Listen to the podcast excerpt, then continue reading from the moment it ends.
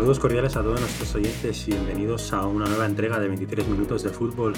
Sin más dilación, le doy el paso a mi compañero Eduardo para repasar el panorama futbolístico internacional. Hola Eduardo. Hola Carlos, ¿qué tal? Hola a todos.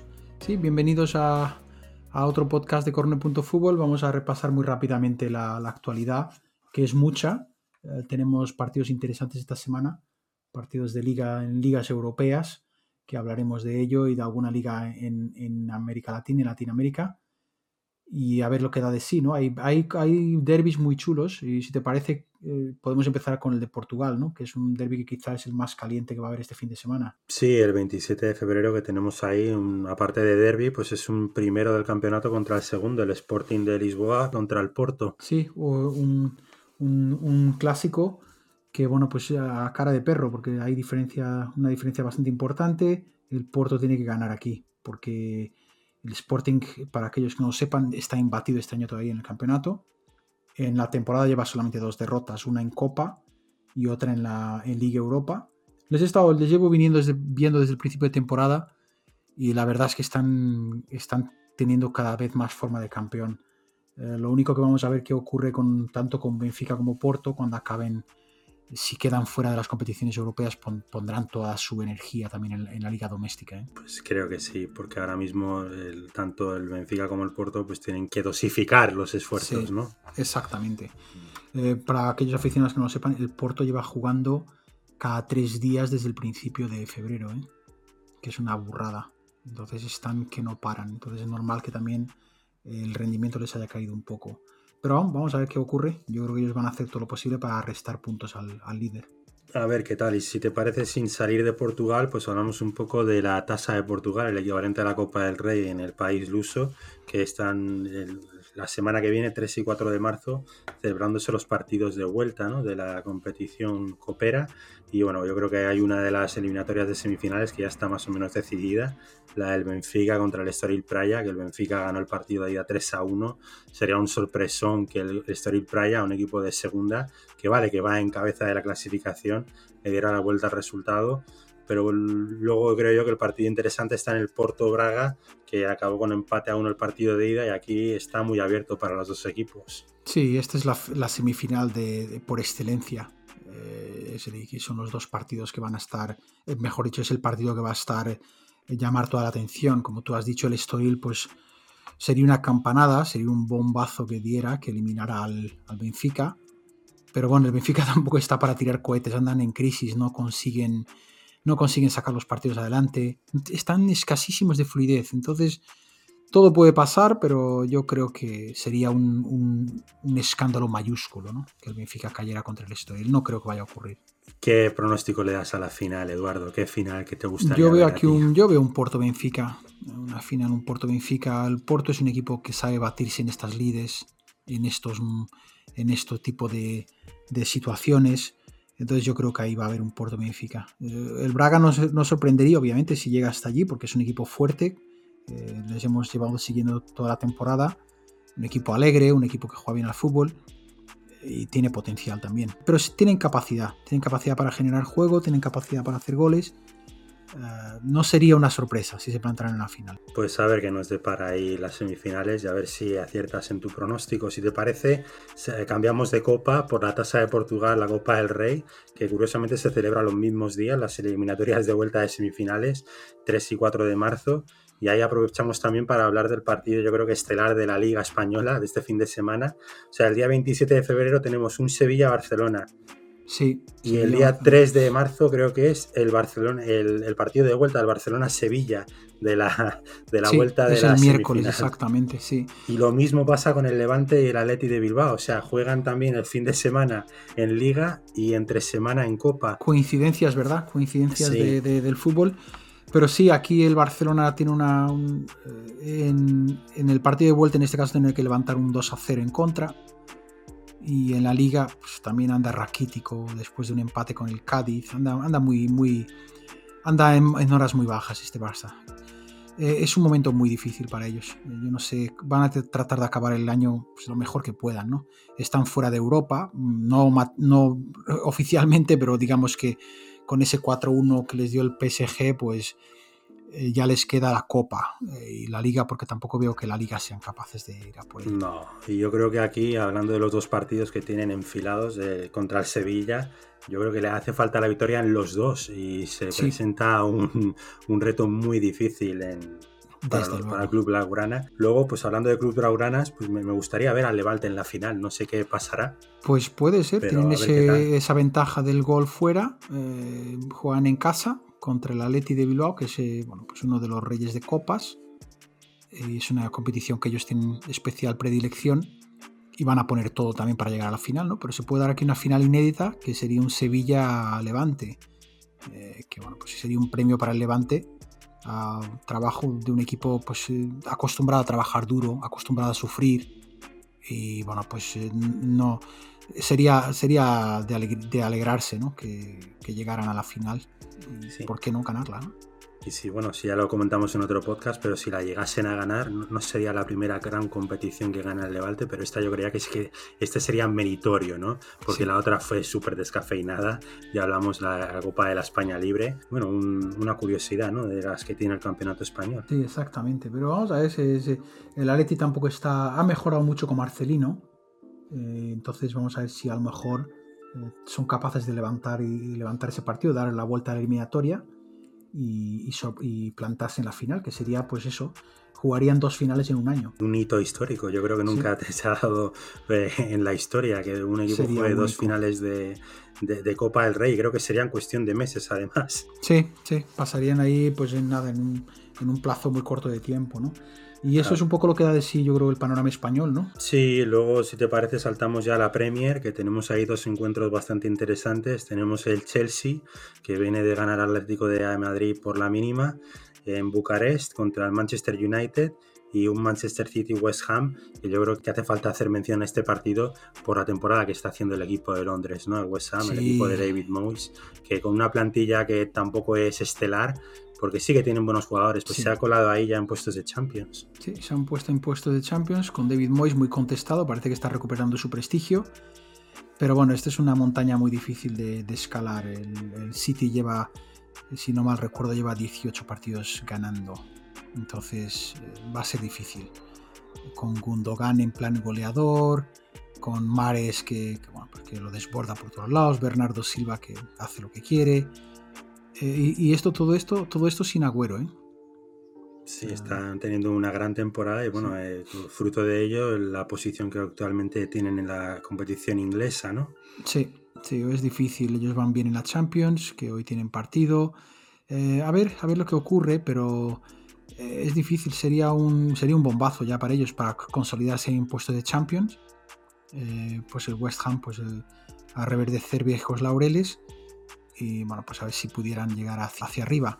Para una, bueno, ellos ya para clasificar para una Copa Europea, sea Europa League o bueno, Champions sería un, triunfazo, ¿no? Pero hasta llegar a Europa League, pues para ellos sería ya un éxito de temporada. Ciertamente. Luego tenemos ahí el Chelsea Manchester United, que bueno, el Chelsea acaba de recordar que desde el cambio de entrenador, eh, Tuchel no conoce la derrota aún y el Manchester United pues no se quiere despegar de los puestos de cabeza.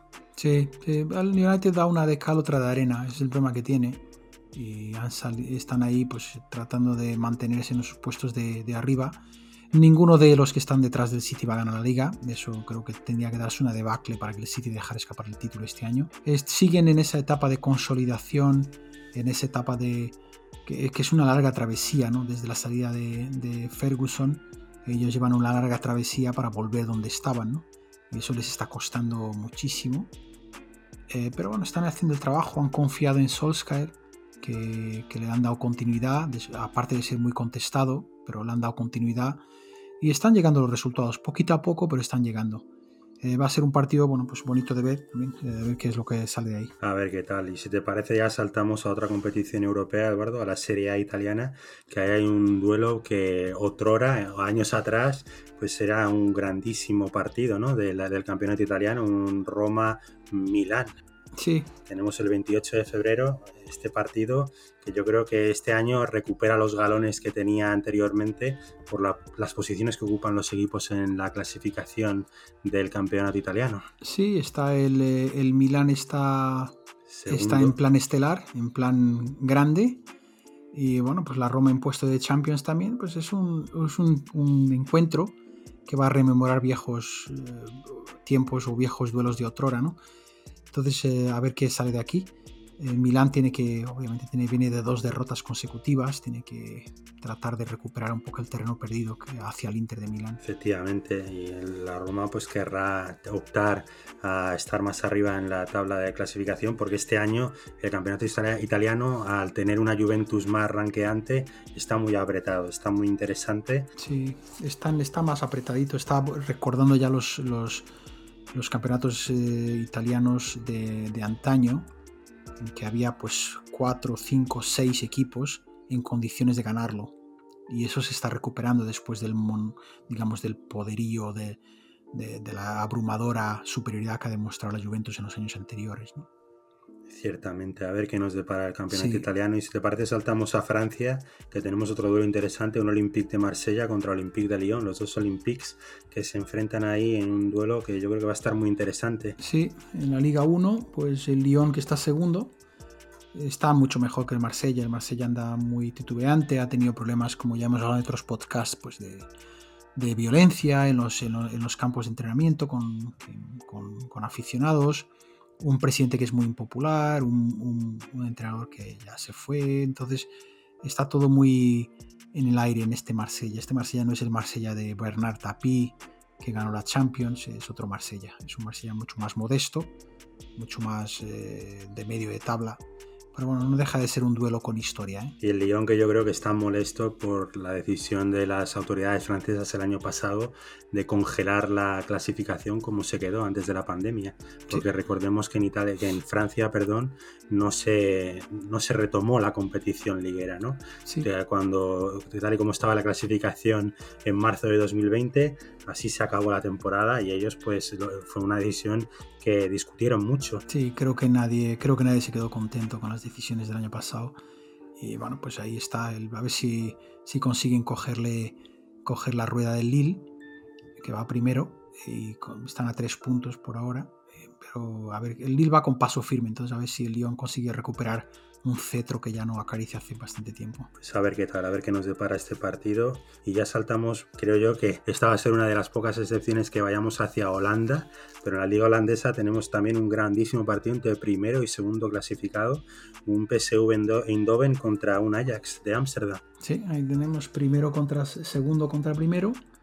Tiene el, el, Ajax, en, pues, bueno, el equipo por excelencia de Holanda, eh, campeón de Europa en varias ocasiones, el equipo de Cruyff y de tantos otros ¿no? que han salido de allí. Y bueno, pues es un duelo estelar, ¿no? El, Ajax ha ganado, viene de ganar los últimos, bueno, lleva ya ganado, los últimos cinco partidos los ha ganado, solo tiene dos derrotas en el campeonato. Eh, bueno, pues eh, tiene, está fuerte, está muy fuerte este año. Si bien el PSV no se le ha despegado mucho, eh, se mantiene ahí también en la, en la posición de segundo lugar, está a seis puntos de ellos, entonces es un, es un partido en el cual pues, es una oportunidad que ellos tienen para, para recuperar un poco de distancia, ¿no? la distancia perdida, si bien tienen un partido más también que el Ajax. ¿eh? Entonces vamos a ver si, si, el PSV también, pues rememorar un poco ya viejos años anteriores, tiene su recupera su, su estela de, equipo grande, que lo es en Holanda. En Europa lo, lo, está pasando mal, tiene que levantar un 4 a 2 contra el Olympiacos de, Grecia.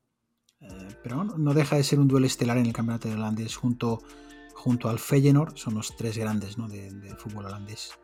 Sí, los tres, los tres que se han logrado hacer con campeonatos europeos ¿no? en el campeonato holandés. Pues si te parece, saltamos al continente latinoamericano, Eduardo, para hablar de lo más notorio que va a suceder en esta jornada. Y tenemos para comenzar un super clásico en la Liga Paraguaya entre el Olimpia y el Cerro Porteño que recuerda mucho al, clásico argentino, ¿no? Al, Boca River, también por las connotaciones sociales que tiene. El Olimpia pues es el equipo de, de, la clase social alta, ¿no? De Asunción, de la capital paraguaya, y el Cerro Porteño, el Ciclón, pues que es el, equipo del pueblo, ¿no? Un, duelo interesante con un Olimpia que tiene un ex conocido de la Liga Española como Roque, Roque Santa Cruz, creo yo que ya con 40 años bien cumplidos, que sigue rompiendo todos los registros goleadores porque está en un muy buen momento de forma. Sí, vamos a ver qué da este derby, un clásico, todo un clásico de la Liga de Paraguay, la Liga Paraguaya Y bueno, la verdad es que aquí no me atrevo ni siquiera a darte un pronóstico porque no les he visto a ninguno de ellos este año. Eh, no te sé decir cuál de los dos va a estar, eh, va a estar por encima. Eh, pero bueno, no, deja de ser un derby. Un derby siempre tiene. Es difícil dar un pronóstico porque no hay un claro favorito en un derby, porque en un derby puede pasar de todo. A ver, el Olimpia está más fuerte que el Cerro Porteño, son también eh, las primeras jornadas, por así decirlo, ¿no? del campeonato paraguayo. Entonces es, difícil aventurarse a dar un resultado, pero no deja de ser un, partidazo en el continente latinoamericano y estoy seguro que si tenemos oyentes en, por esas latitudes no se lo perderán este fin de semana. Y otra cosa a destacar del campeonato, del campeonato latinoamericanos es la última jornada del Brasileirao que tienen ahí al Flamengo que depende de sí mismo para hacerse con el trofeo y a la Internacional que está esperando un fallo del Flamengo para ganar su partido y hacerse con el trofeo también. Sí, a ver si el Flamengo, bueno, el Flamengo es el equipo, hablando de equipos por excelencia, pues este es el equipo por excelencia en Brasil, un equipo pues con mucha historia, muy querido y bueno, pues a ver si a ver si se hace con el título. Ya el año pasado se alzaron con la Libertadores, un equipo que está volviendo a, a, a los, momentos de, gloria que tuvo en la época de Zico también, en los 80, con ganadores de, copas de la Copa Intercontinental. Vamos a ver si, si, si, se, si se reafirman. Bueno, depende de ellos, ¿no? O sea, que en el fondo todo está en sus manos. Son ellos los que tienen que, que hacer para ganar esto eh, contra el Sao Paulo, que bueno, pues que ya no se juega nada, ¿no? el Sao Paulo de Dani Alves y de Juan Fran. Eh, y bueno, pues eh, creo que es el primer año que Dani Alves no va a ganar un título en mucho tiempo. Sería algo a lamentar porque es el, jugador, creo yo, en activo que tiene más trofeos de toda la historia del fútbol. Sí, exactamente. Entonces eh, tiene, tiene títulos con Barcelona, Juventus, PSG, con Brasil. es un ganador nato, un ganador nato y ya en su etapa aquí en el Sao Paulo, que ya está jugando de centrocampista y todo. Eh, bueno, pues eh, eh, no va a ganar un título este año. Pero bueno, las cosas llegan, no se puede ganar todos los años y en algunos años pues hay que sacar otras conclusiones y sacar otros, otras lecturas, ¿no? No solo el título te justifica una temporada. A ver qué tal nos depara, qué nos depara la última jornada de Brasilera. Pues como venimos haciendo habitualmente, Eduardo, vamos a hablar de otro histórico del balompié español. Vamos a hablar en esta ocasión del Gymnastic de Tarragona.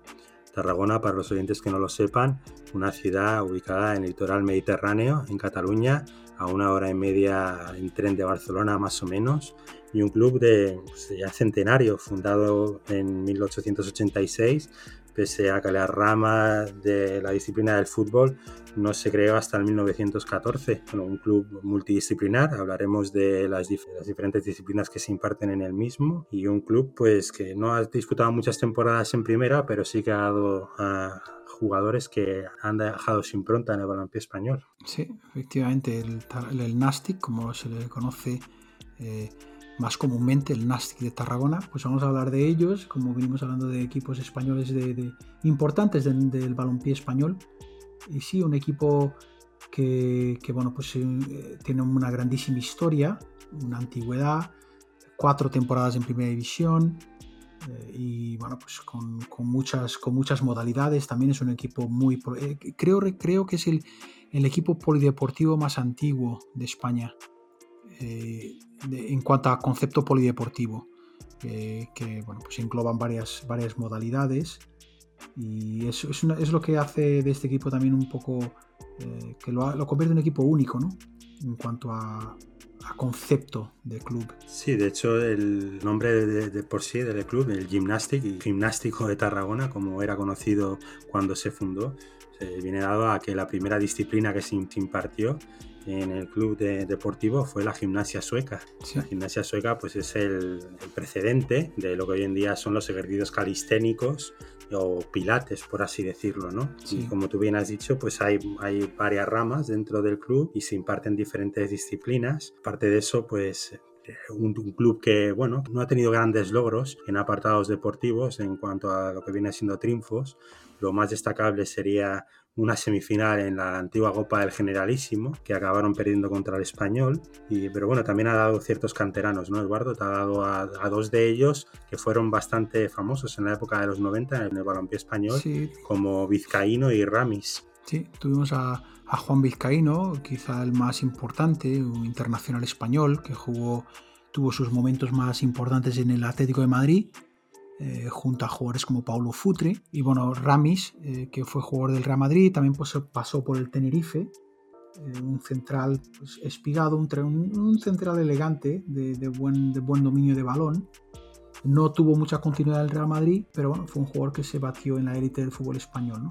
Y es un, es un equipo que, por el cual han pasado muchos jugadores, tanto a nivel de formación no, pero tantos jugadores pueden presumir de tener un, haber tenido un campeón del mundo en sus filas, ¿no? Si bien cuando estaba allí no era campeón del mundo, eh, que es como Jordi Alba, ¿no? Jordi Alba jugó una temporada cedido en el Nastic y jugadores internacionales, ¿no? Como el portugués Macucula también tuvo eh, cuando estuvieron en primera división, Portillo, un jugador que, que fue un canterano del Real Madrid, que este jugador prometía muchísimo. Este jugador eh, batió todos los récords en las categorías inferiores del Real Madrid a, nivel de goles. Marcó más goles que Butragueño, más goles que Raúl. Era un jugador que estaba llamado a, llegar a, niveles muy altos. Aún así puede presumir de que ganó una Champions con Real Madrid.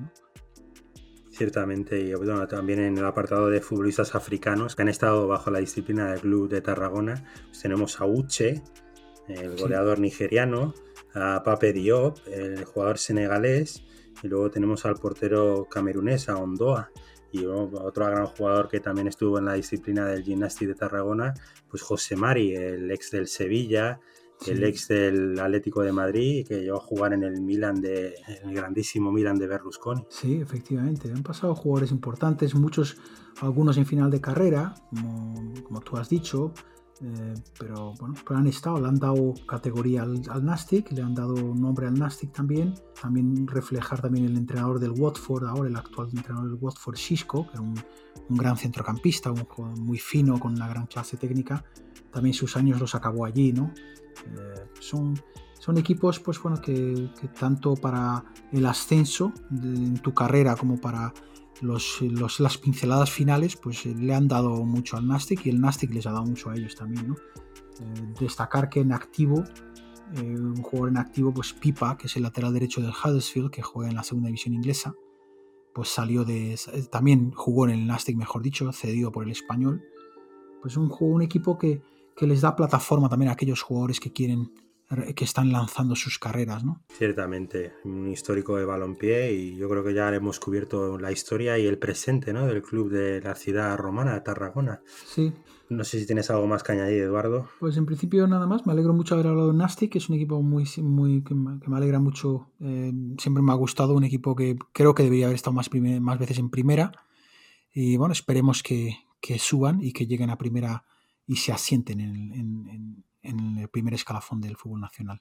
A ver si tienen suerte. De momento va en cabeza de grupo en su correspondiente subgrupo de la segunda B española y esperemos que sigan en esa dinámica. Muchas gracias por tus aportaciones, Eduardo. De nada, un saludo a todos y hasta la próxima. Hasta la próxima.